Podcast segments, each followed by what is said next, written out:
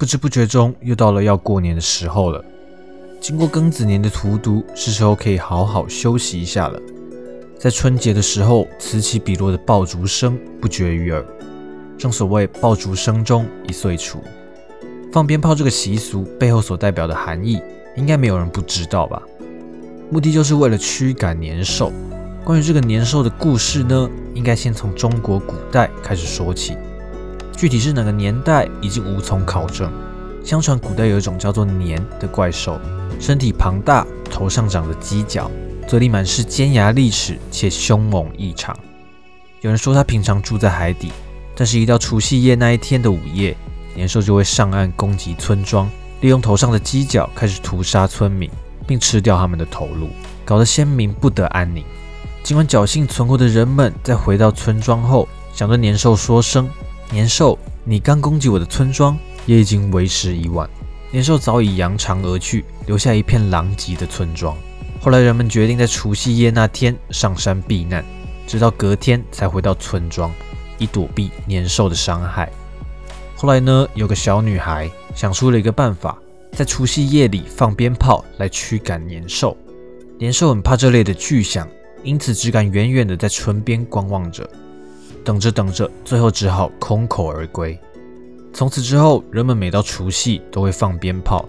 在我小时候，可是对这个故事深信不疑，甚至还感到有些害怕。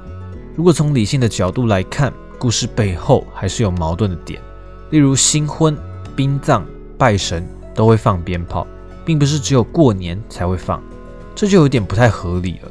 作为故事的主角，年兽。在古书中也找不到相关的记载，像是著名的《山海经》里面记载了大量的上古传说，例如龙、凤凰、九尾狐等等，但却找不到年兽。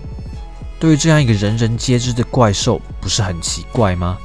跟华人最重要节日有关的年兽，却无法在古书中找到踪迹，因此很难让人不怀疑年兽存在的真实性。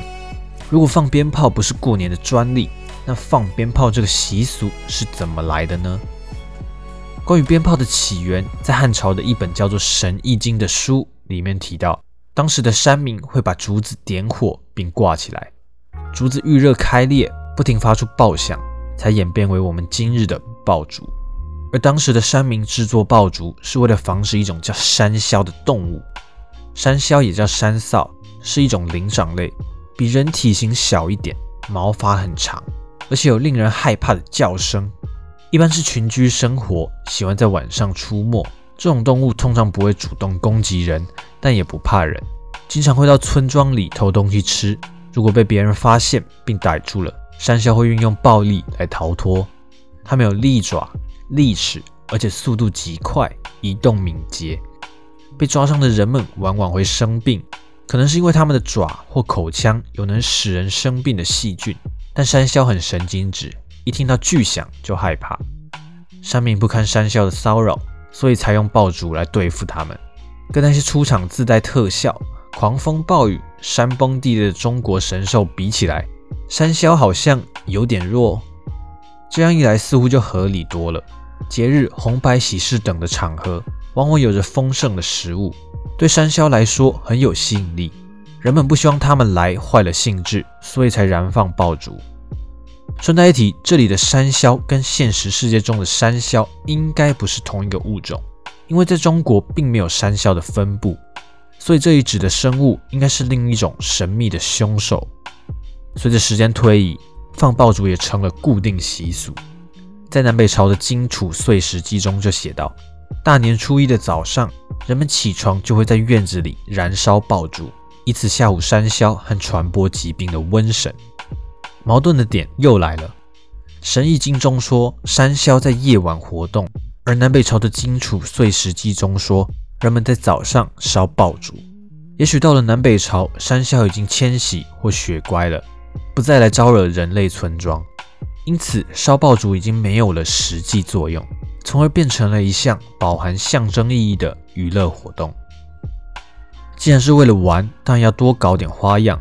在发明出火药之后，大家发现火药的巨响可比竹子爆炸有趣多了，于是才开始把火药塞进竹子内，并加上引线，享受双倍的快乐。在宋朝时，透过修改烟火的成分以及用量，打开了烟火的新世界。有拿在手上喷火的啦，飞上天炸出图案的啦，在水上漂的啦，各种玩法都有。今日的各类烟火都是以古人的创意为基础来去优化以及改进的。例如，把笨重的竹筒改成轻巧的纸筒。说完了鞭炮的前世今生，我们把话题重新拉回年兽。故事得先从广东湛江的民俗传统开始说起。当地有一种叫做紫薇降貔貅的活动，约有千年历史。每逢新春元宵或是喜庆之日都会举办。大家通过叠罗汉的方式来还原道教传说中紫薇大帝降服吃人恶兽貔貅的场面。以此纪念紫薇的功德。道教作为中国本土宗教，在民间一直有着很大的影响力。清末时期，广东、四川、湖北等地的百姓认为紫薇大帝是驱邪避凶的象征，所以在过年的时候会悬挂紫薇降貔貅的年画。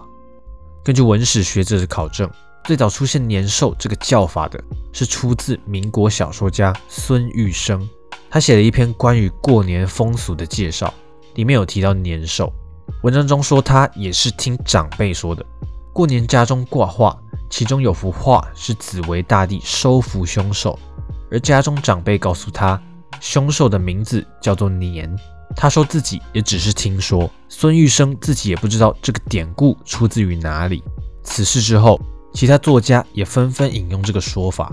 按照风俗，孙玉生家里挂的应该就是紫薇降貔貅。可能家里的长辈没记住，才告诉他叫年，阴差阳错流传到现在，就有了年兽的故事。这是迄今能查找到关于年兽最早的资料，所以应该就是年兽传说的源头。在作家们的影响下，大家一点一点被灌输了年兽的概念，再加上自古就有的放鞭炮传统，两者掺杂在一起，变成了放鞭炮吓走年兽。这种说法深植人心。从另外一个角度来看，那个驱逐年兽的神话，给了我们机会和家人坐在一起，把是非对错与人间纷扰关在门外，在当下表达对彼此的关怀与爱。